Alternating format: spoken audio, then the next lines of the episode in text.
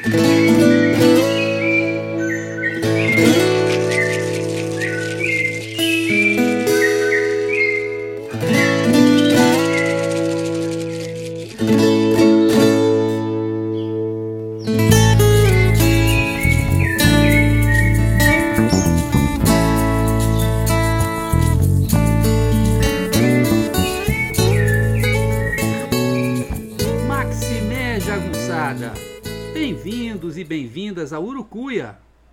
podcast feito para te ajudar a ler Grande Sertão Veredas e outras obras do nosso amado João Guimarães Rosa.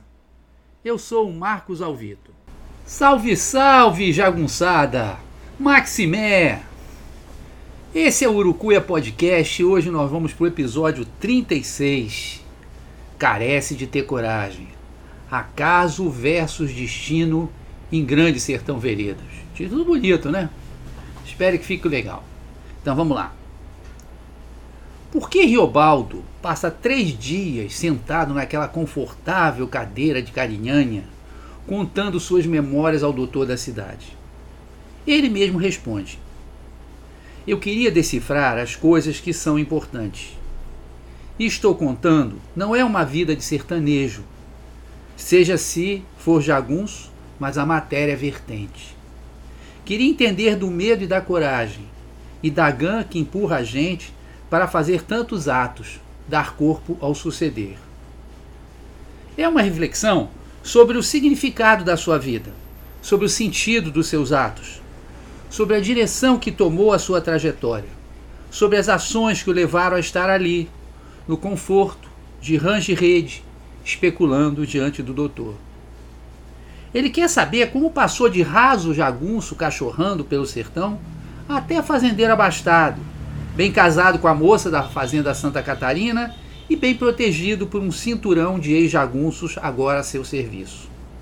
O preço pode ter sido a perda de Diadorim, seu amor de ouro.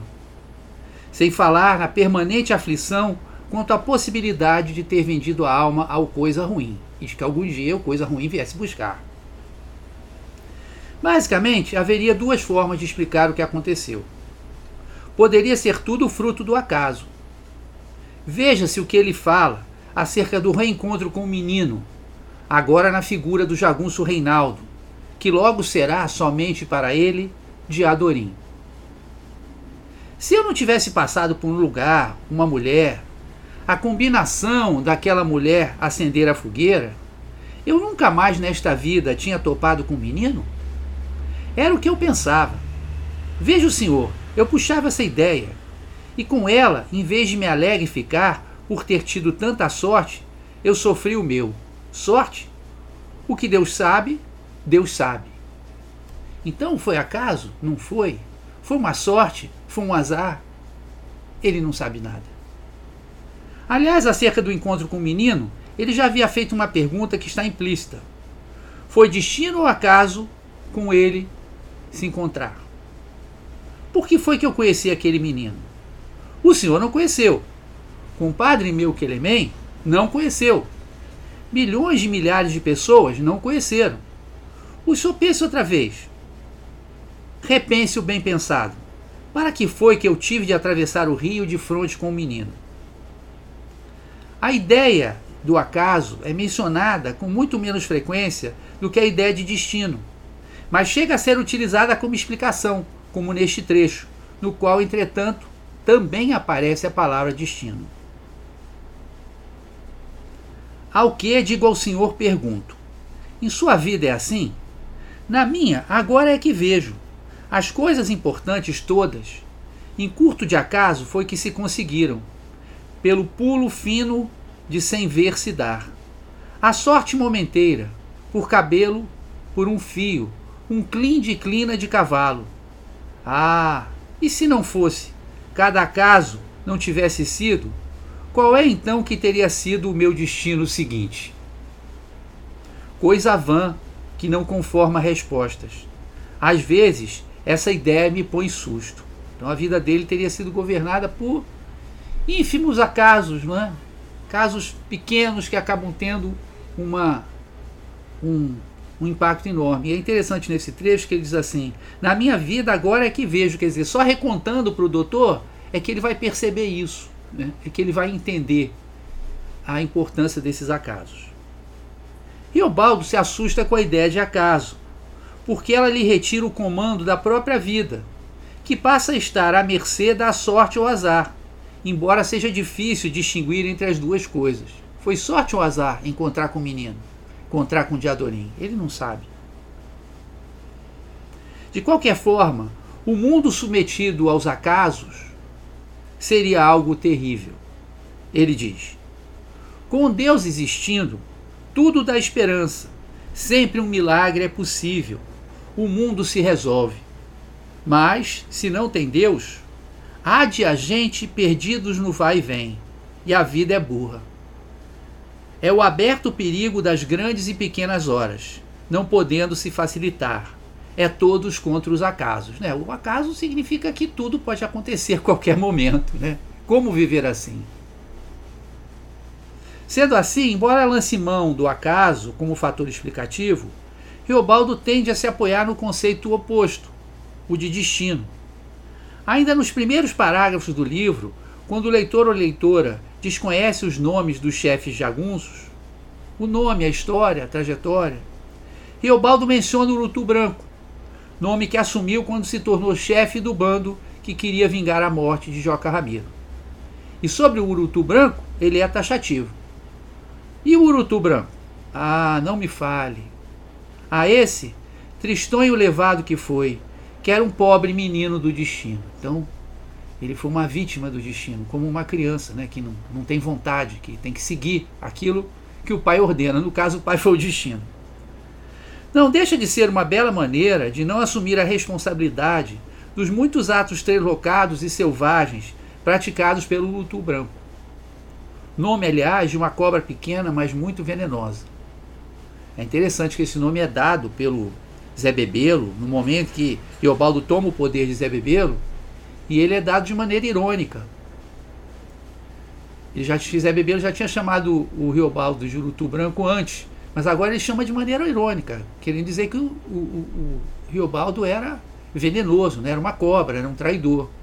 Mas Riobaldo, tomado pela ribres, né? pela soberba, pela arrogância, acha aquele nome o máximo, abraça esse nome plenamente. É, mas aqui a concepção de destino não é tão simples assim, ela é ambígua. Pois se o nosso destino é dado por Deus, ele o faz de uma maneira muito própria. Diz Geobaldo: Por enquanto que eu penso, tudo quanto há neste mundo é porque se merece e carece. Antes mente preciso. Deus não se comparece com ref, ref é rifle. Não arrocha o regulamento. Para quê? Deixa, bobo com bobo. Um dia algum instala e aprende, esperta. Só que às vezes, por mais auxiliar, Deus espalha no meio um pingado de pimenta. Deus aqui aparece como um supervisor, que só intervém em certos casos e em certos momentos. Isso dá uma margem para que cada um construa o próprio destino e, portanto, seja até certo ponto responsável por ele. E quando Deus resolve agir, o faz de uma maneira discreta, quase imperceptível, mas definitiva. Diz Geobaldo. E outra coisa, o diabo é as brutas, mas Deus é traiçoeiro. Ah, uma beleza de traiçoeiro. Dá gosto.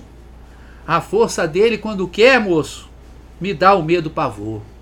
Deus vem vindo, ninguém não vê. Ele faz é na lei do mansinho. Assim é o milagre. E Deus ataca bonito, se divertindo, se economiza. Se há destino, logicamente é possível que pessoas especiais, como Ana dos Usa, filha de ciganos, sejam capazes de adivinhá-lo. Riobaldo mente a Diadorim dizendo que havia consultado a velha para isso. Afinal, o próprio Medeiro Vaz o fizera, para saber se ia dar tudo certo na travessia do liso Suarão, que não dá certo. Mas depois Geobaldo se lamenta por não tê-lo feito de verdade, para descobrir se estava enfeitiçado por Diadorim. Ele diz: Ele não indagou de onde eu tinha estado, e eu menti que só tinha entrado lá por causa da velha Ana dos Usa, a fim de requerer o significado do meu futuro. Diadorim também disso não disse. Ele gostava de silêncios. No momento foi que eu caí em mim, que podia ter perguntado a Ana dos Usa alguma passagem de minha sina por vir. Também uma coisa de minha fechada eu devia de perguntar. Coisa que nem eu comigo não estudava, não tinha coragem. E se a Duzusa adivinhasse mesmo, conhecesse por detrás o pano do destino. Não perguntei, não tinha perguntado. Quem sabe, podia ser. Eu estava enfeitiçado? Me arrependi de não ter pedido o resumo a Ana Duzusa. A noção de destino não é nada simples. Ao fim e ao cabo, Deus é o penhor de tudo, em última instância. É senhor do nosso destino até em atos aparentemente contrários a ele, como firmar um pacto com o diabo. Eobaldo se pergunta até se o diabo não é apenas o intermediário de Deus. Lembremos que dia é um prefixo grego que significa através, o cujo seria apenas uma maneira de Deus manejar os homens. uma forma de Deus manejar os homens fica melhor, né? Deus não queira, Deus que roda tudo. Diga o Senhor, sobre mim diga. Até podendo ser de alguém algum dia ouvir e entender assim. Quem sabe, a gente criatura ainda é tão ruim, tão, que Deus só pode às vezes manobrar com os homens é mandando por intermédio do diabo. Ou que Deus, quando o projeto que ele começa é para muito adiante, a ruindade nativa do homem só é capaz de ver o aproximo de Deus é em figura do outro. Se o outro está em maiúscula e itálico, é que de verdade a gente pressente. Dúvido 10 anos. Então, Deus se vale desse diabo, do diabo como intermediário para lidar com os homens, porque os homens são ruins demais. Junto aos jagunços do bando, todavia, homens ásperos que lidavam com a vida e a morte cotidianamente, a concepção de destino é clara e límpida no seu papel confortador. Riobaldo, contando acerca da prova de fogo da travessia do Sussuarão com o Medeiro Vaz, da tentativa de travessia do liso Sussuarão, subscreve momentaneamente esta concepção. Dia da gente de existir é um certo decreto. Por isso que ainda hoje o senhor aqui me vê e reforça sua crença nisso ao falar da Batalha do Paredão. Quem mirou em mim e eu nele e escapou, milagre. E eu não ter morrido, milagremente. A morte de cada um já está em edital. Dia de minha sorte. Dentre os homens do bando, os perigos da vida jagunça eram suportados fazendo uso dessa ideia, de que existe um dia certo para acertar as contas com a morte como eles reafirmavam à véspera de uma batalha. Se amanhã meu dia for, em depois de amanhã não me vejo. Outro. Antes de menino nascer, hora de sua morte está marcada. E o terceiro. Teu destino dando em data, da meia-noite, tu, vivente, não passa. Para complicar, ao lado desta noção bem simplória de destino, existe uma concepção bem complexa, que nada parece ter a ver com acaso ou destino. É algo carregado de platonismo. O que Reobaldo mais queria, segundo o que diz o doutor, era uma espécie de caminho perfeito, único, pois afora esse, tudo seria erro, tudo seria falso. Ele diz: Só o que eu quis todo o tempo, o que eu pelejei para achar, era uma só coisa, a inteira cujo significado vislumbrado dela eu vejo que sempre tive. Aqui era que existe uma receita, a norma de um caminho certo, estreito, para cada uma pessoa viver. E essa pauta cada um tem, mas a gente mesmo no comum não sabe encontrar.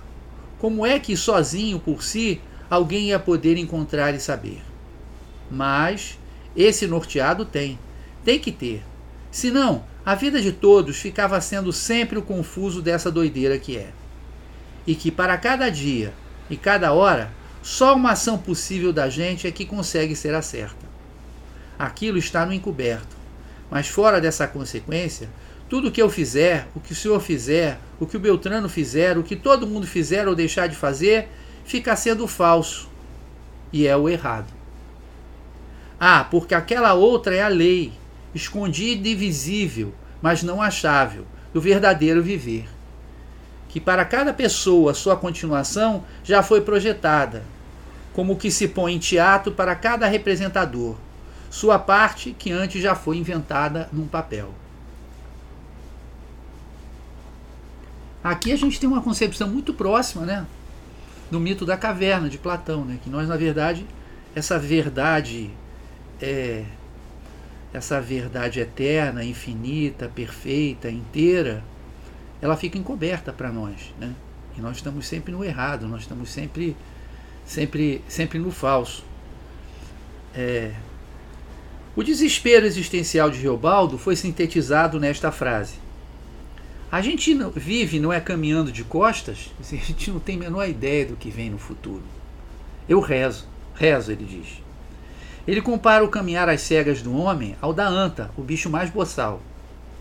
Como é que vou saber se é com alegria ou lágrimas que eu lá estou, encaixado morando no futuro? O homem anda como anta, viver vida. Anta é o bicho mais boçal.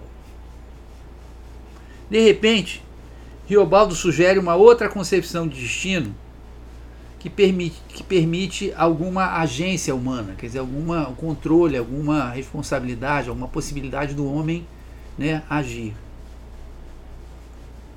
Quem sabe, tudo que já está escrito tem constante reforma, mas que a gente não sabe em que rumo está, em bem ou mal, todo o tempo reformando. Ou seja, há e não há um destino, pois nós o vamos modificando.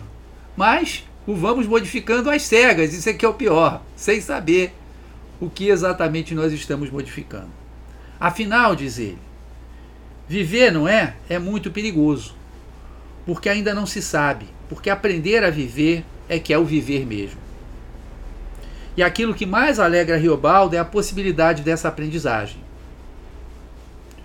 O Senhor, mire e veja, o mais importante e bonito do mundo é isto: que as pessoas não estão sempre iguais, ainda não foram terminadas, mas que elas vão sempre mudando, afinam ou desafinam.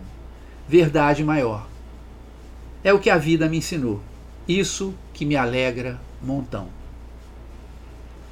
Ao fim da narrativa, talvez pacificado pelo ato de recontar, reviver e repensar sua vida, o que valeria a pena vocês voltarem aos episódios 31 e 32, contar é muito dificultoso. Riobaldo porá de lado tanto a ideia de acaso quanto a de destino. Sim, viver é negócio muito perigoso. Tudo é e não é. Até Deus não está desprovido de suas ambiguidades e contradições. E o diabo, mesmo sem existir, se faz sempre presente. Mas o que cabe a cada um de nós é se tornar homem humano e ter coragem de fazer a sua travessia. Esse foi o episódio 36 do Urucuia Podcast. Espero que vocês tenham gostado, pelo menos um pouquinho. Ele é feito com muito carinho, respeito de todas as minhas fra fraquezas, né? mas ele é feito com muito carinho. E se vocês gostaram, manda um e-mailzinho para mim, manda uma mensagem para eu saber o que, que vocês estão pensando, tá? O autor do podcast é sempre muito carente, querendo saber o que vocês acham, e eu, e eu já agradeço. Como prêmio por me ouvirem até agora, vocês têm nossa trilha sonora, que abre o episódio também e que fecha. O Acordais, essa linda música do meu amigo Delfim, também conhecido como Alex Rocha, e da Joyce Carvalhais o Acordais é o nome de um CD também que está é, colocado gratuitamente no Spotify. Eu acho que vocês vão gostar. Quem gostar dessa música vai gostar muito das outras também, porque é do mesmo jeito, muito melódica e com muita com uma letra muito inteligente, muito sensível, tá? Então valeu, jagunçada. Maximé, até a próxima. Um beijo, um abraço. Tudo de bom.